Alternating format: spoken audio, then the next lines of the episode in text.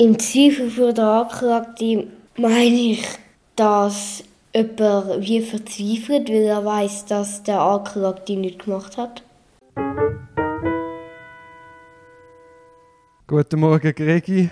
Wir sind da äh, StPO Schritt für Schritt. Schritt für Schritt, Uri. Guten Morgen. ich glaube, wir haben Artikel für Artikel genannt. StPO Artikel für Artikel. Wir sind bei der Unschuldsvermutung Artikel 10. Der besagt, jede Person gilt bis zur rechtskräftigen Verurteilung als unschuldig.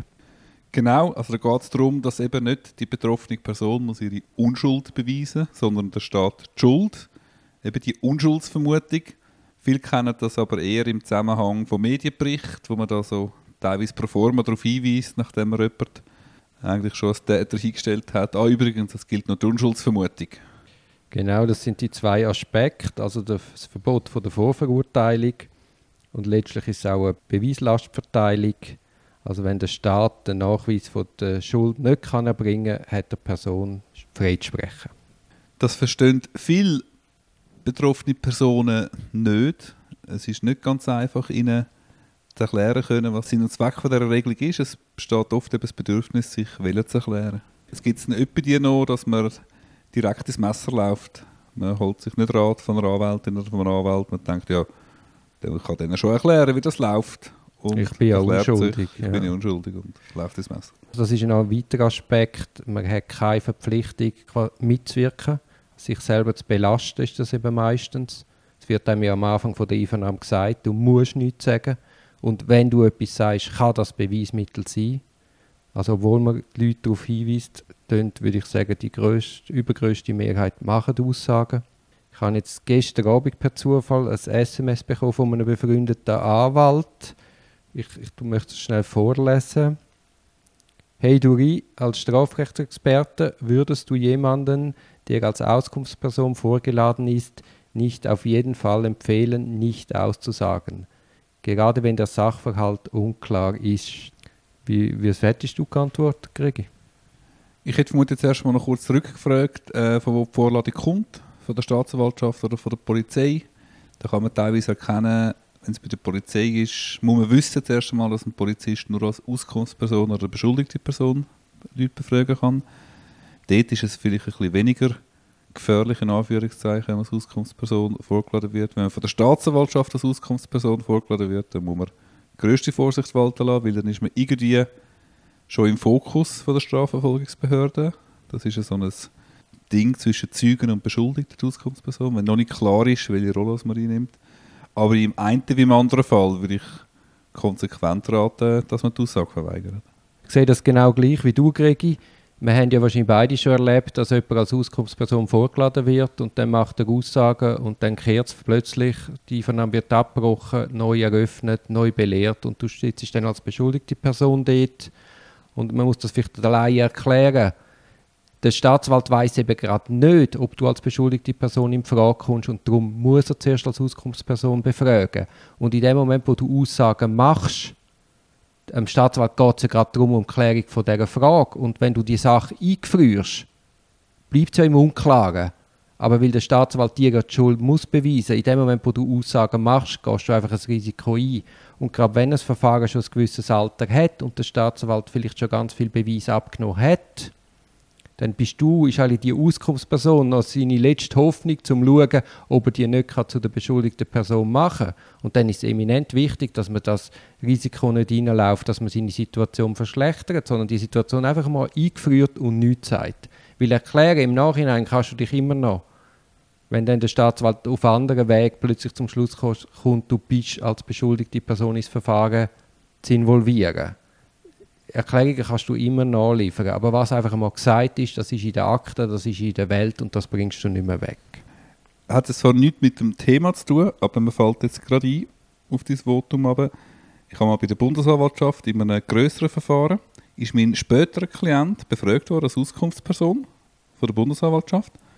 Und mitten im Verfahren heisst es dann, wir äh, müssen sie jetzt als beschuldigte Person befragen. Das du ja immer wieder, ja. ja aber, aber, warte mal, und nachher, weißt du, was ist passiert? Die Tür ist aufgegangen und der amtliche Verteidiger tritt hervor. Der hat im anderen Raum einen gewartet. Und man hat, man hat übrigens für sie gerade einen Verteidiger, irgendeinen aus der Liste, irgendeinen Berner.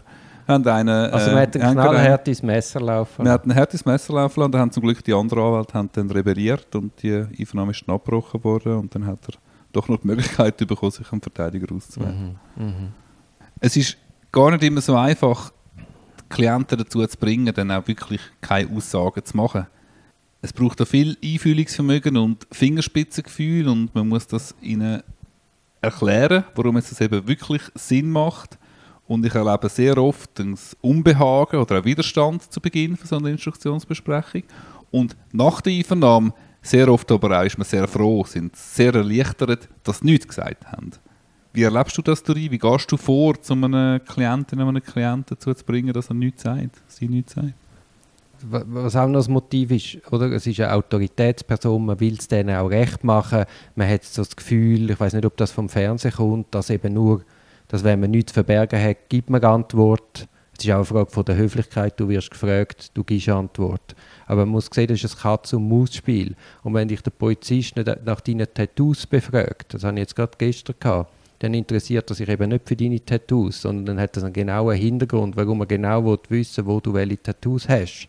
Also muss man sich einfach immer bewusst machen, die Befragungen, die haben eine Zielrichtung.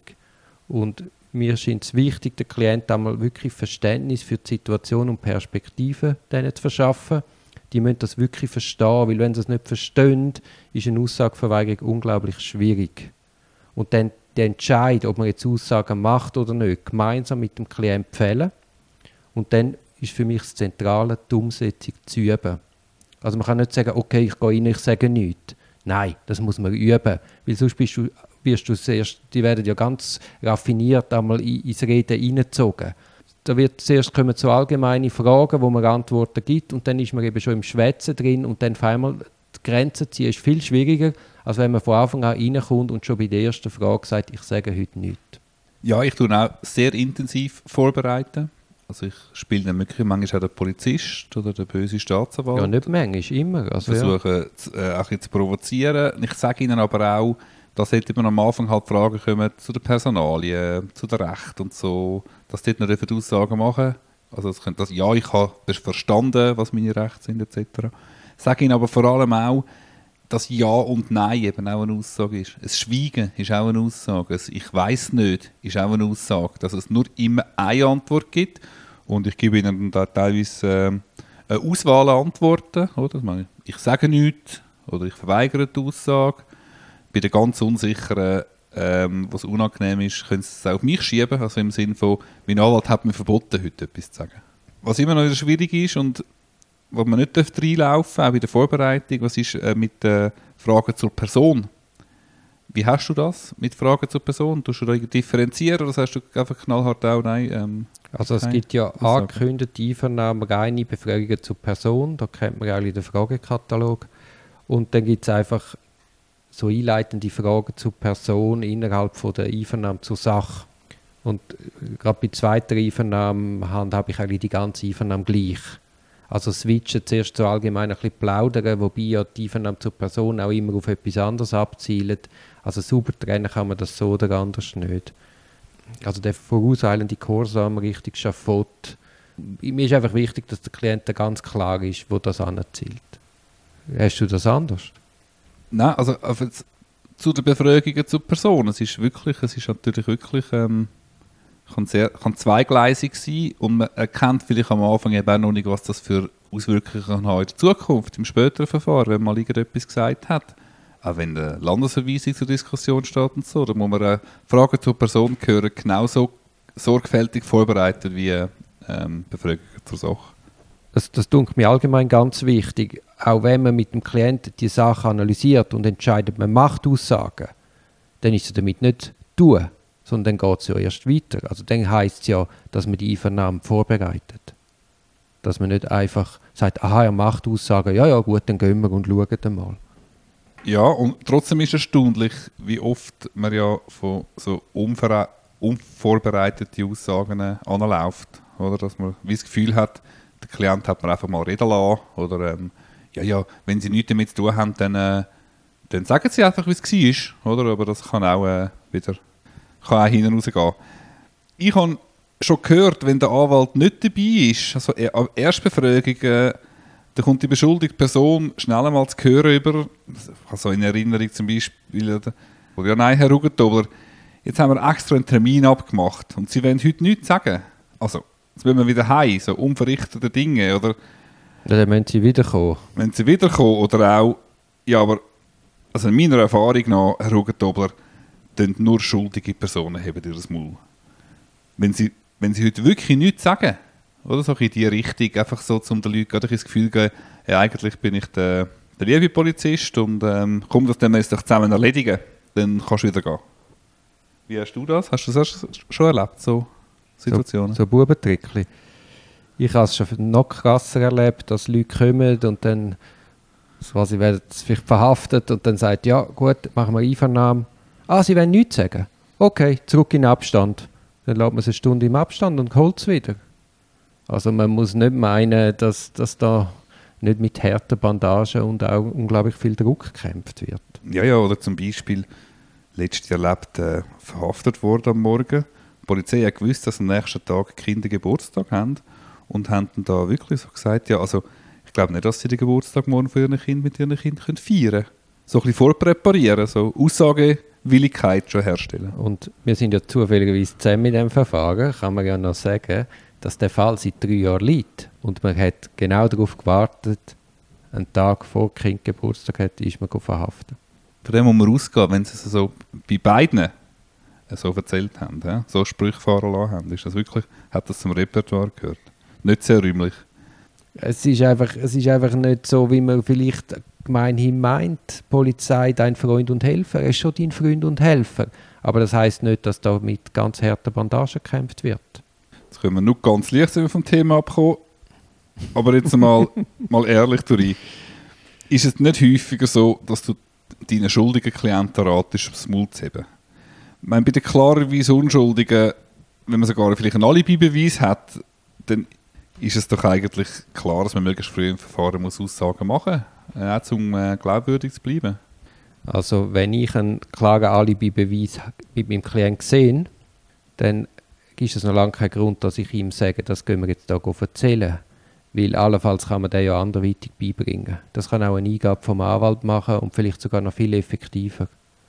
Und ich, ich finde auch, also ich habe klar die Meinung, wenn jemand unschuldig ist, auch dann sollte man nicht mitwirken. Weil man lässt sich auf ein Katz- und Maus-Spiel ein, wo man am Schluss nicht weiß, was hinten rauskommt. Also das haben wir ja alle schon erlebt, oder das erleben wir selber wenn man zwei, dreimal die gleiche Geschichte erzählt, dann ist immer eine Nuance anders und das produziert einfach Widersprüche. Und man muss ja auch sehen, das wird ja nicht aufgezeichnet und Wort für Wort aufgeschrieben, sondern es ist ein Polizist, der das reintöckelt. Und der töckelt das nicht wörtlich rein, sondern in seiner Sprache, in seiner Schreibkompetenz. Also selbst wenn ich eine Geschichte dreimal gleich erzähle, ist das nicht gleich im Protokoll. Und dazu kommt noch, man ist in einer brutalen Drucksituation, gerade wenn man aus einer Verhaftung kommt. Und so eine Drucksituation ist einfach, ist man auch unglaublich schlecht im Reproduzieren von Worten. Also ich, ich, ich warne, also auch Unschuldige sollten sich gut überlegen, ob es unter enormen Drucksituationen wirklich sich einfach sollen einlassen Oder ob man nicht einfach soll Ruhe sich gönnen, einmal ruhig sein, dass die Sache sauber analysieren und dann vorbereitet in Einvernahmen gehen und dann von mir aus Aussagen machen. Aber sicher nicht unter einem Haftschock. Und wie siehst du es bei Vier-Augen-Delikt?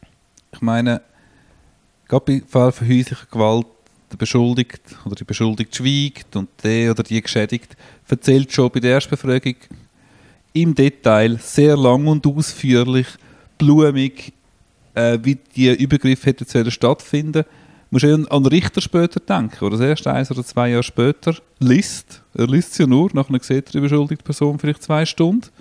Dort denkt sich doch etwas dabei, oder? Und ähm, der Buch vom Richter denkt halt einfach mit und das sollte man doch auch antizipieren.